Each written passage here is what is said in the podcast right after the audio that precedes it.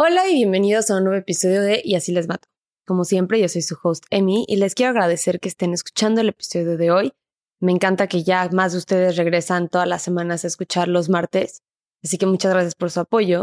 No se les olvide que tengo el Patreon en donde saco dos episodios extras al mes y que pueden ir a probar gratis una semana. La suscripción es de 3 dólares mensuales y hay más de 16, 17 episodios que pueden escuchar ahorita. En este momento estoy haciendo el caso de H.H. Holmes. Es un caso muy largo y es considerado el primer asesino serial de los Estados Unidos. No se lo pierdan, de verdad que está muy bueno.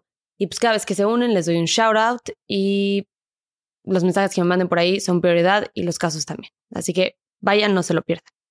El caso que tengo para ustedes hoy me lo pidió Mariana, quien es parte del equipo de Ella sí les mató. Y me lo pidió porque hay una canción de Bad Bunny que supuestamente está basada en este feminicidio que es un feminicidio que conmovió a Puerto Rico en abril del 2021. Como muchos de los feminicidios de los que hablamos en este podcast, hubieron varias oportunidades para prevenirlo. Por fallas en el sistema judicial, eso obviamente no fue posible. Así que vamos a empezar.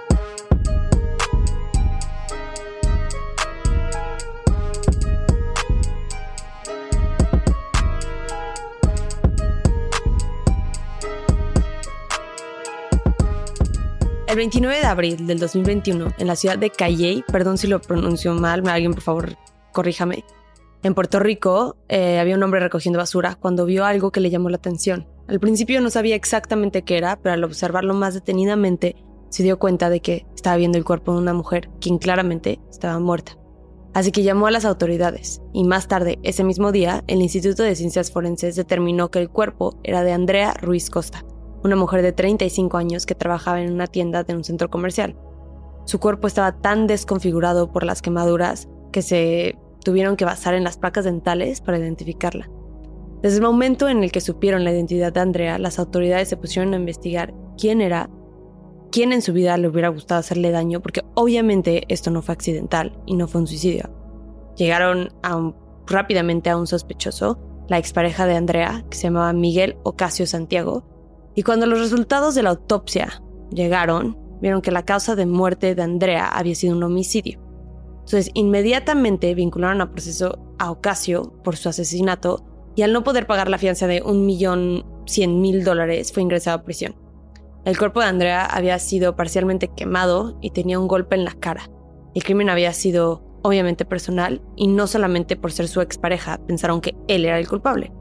También fue porque tan solo un mes antes, el 25 de marzo, Andrea había pedido una orden de restricción contra Ocasio, pero la jueza Sonia Nieves se la había negado porque quería escuchar los dos lados de la historia y decidió citarlos a Andrea y a Ocasio para otra fecha. Esto no necesariamente es el proceso normal. A lo que me refiero es que no se necesitan atener a las dos personas para sacar una orden de restricción. A mí me dice que por alguna razón esta jueza o no le creyó a Andrea, porque si lo hubiera creído se lo hubiera otorgado, o no sé, no sé qué fue exactamente lo que estaba pensando la jueza, porque para mí es claro que estaba en peligro. Un día después, Andrea fue con otra jueza, la jueza Alvarado Rodríguez, y ella también desmintió el caso de que estaba en peligro. Que para mí habla mucho de la falta de educación en el tema de la violencia doméstica, porque lo que Andrea les contó a las dos juezas que llevaba es que llevaba meses de violencia. Les contó que Ocasio la estaba amenazando con publicar fotos íntimas de ella, que la seguía en el trabajo, que pasaba por afuera de su casa. Si la veía con alguien, la llamaba incesantemente.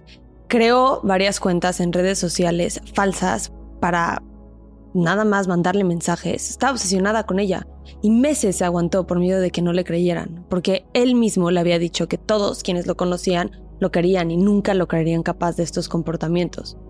Le dijo que era muy bueno engañando a la gente de sus alrededores y solo pocas personas sabían realmente quién era. Y esto lo sabemos porque Andrea se lo contó a una amiga suya. Pero aún con todo esto, decidieron negarle la protección.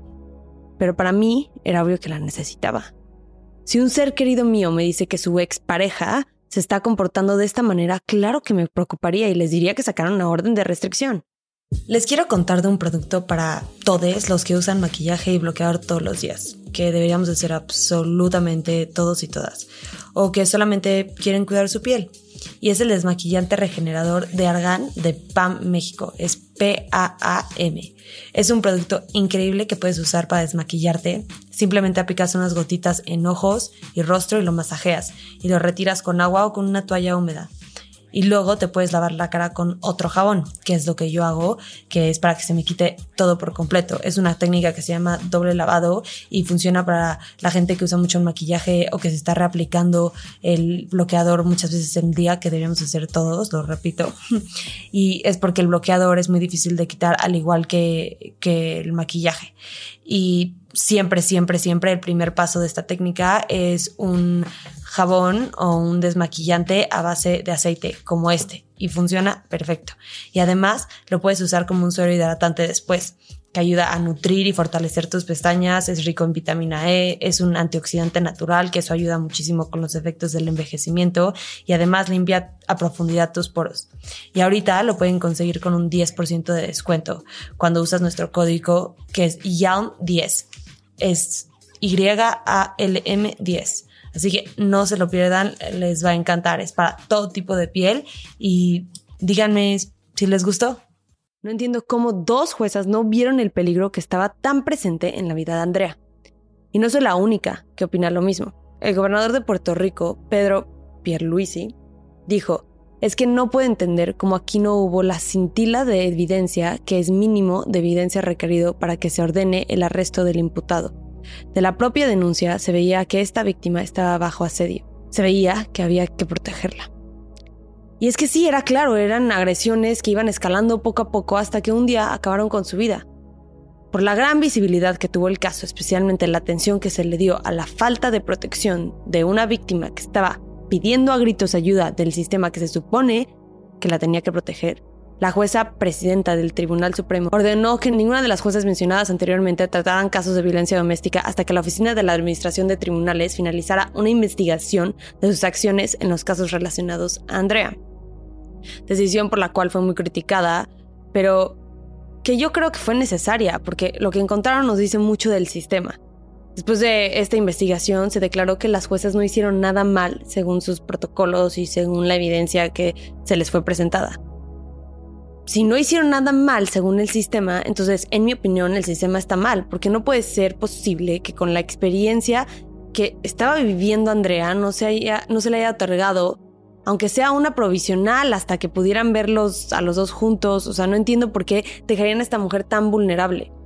Otro tema que se resaltó con este caso fue la diferencia de atención mediática en el caso de Andrea comparado al feminicidio de Keishla Rodríguez, quien fue asesinada y uno de los primeros sospechosos era un boxeador muy famoso de la isla. Por ende, se le dio muchísima más atención al caso. En vez de enfocarse en las mujeres y la violencia que viven, se basaron en el hombre y su fama. Y así pasa muchísimo en el género de crimen. Muchas veces el nombre de los asesinos siempre va primero al de las víctimas. Por eso yo siempre intento mencionar todos los nombres de las víctimas y sobrevivientes de las que hablo para darles visibilidad en vez de que nada más hable del asesino como si él o ellas fueran las únicas partes de la historia. Pero bueno, mientras esperaba su juicio, Miquel Ocasio fue encontrado en su celda ahorcado se había suicidado. Las autoridades dijeron que su celda estaba solamente se podía abrir desde los controles centrales, asegurando que nadie lo había matado, el solito había tomado su vida. Que aunque esto sea verdad, de todas formas no debería de pasar, o sea, se supone que deben de estar bajo supervisión justo para que algo así no pase, para que se pueda llegar a la verdad y para que se le dé justicia a la familia. Eso también es un fallo del sistema. Y es así como acaba este caso. Andrea tenía toda una vida por delante que estaba intentando defender y que desafortunadamente varios sistemas de apoyo le fallaron. En la canción Andrea de Bad Bunny se habla mucho de la violencia que las mujeres tienen que enfrentar día a día. Y aunque Bad Bunny dijo públicamente que no era una canción específicamente escrita para Andrea Ruiz, dijo que, como puede ser de Andrea, puede ser de miles de mujeres en el mundo.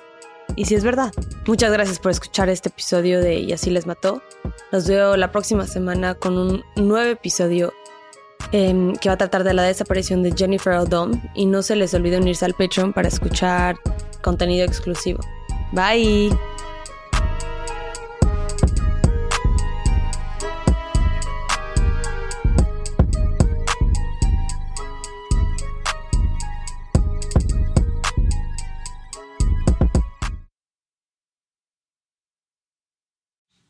Acuérdense que nos pueden encontrar en redes. Nuestro Instagram es YALM Podcast, nuestro Twitter es YALM Pod y nuestra nueva página de Facebook es YALM Podcast, en donde se encuentra el grupo Investigadores YALM. En este grupo vamos a estar teniendo discusiones respecto a los casos que vemos semana con semana, así que ahí lo pueden checar. Gracias, bye.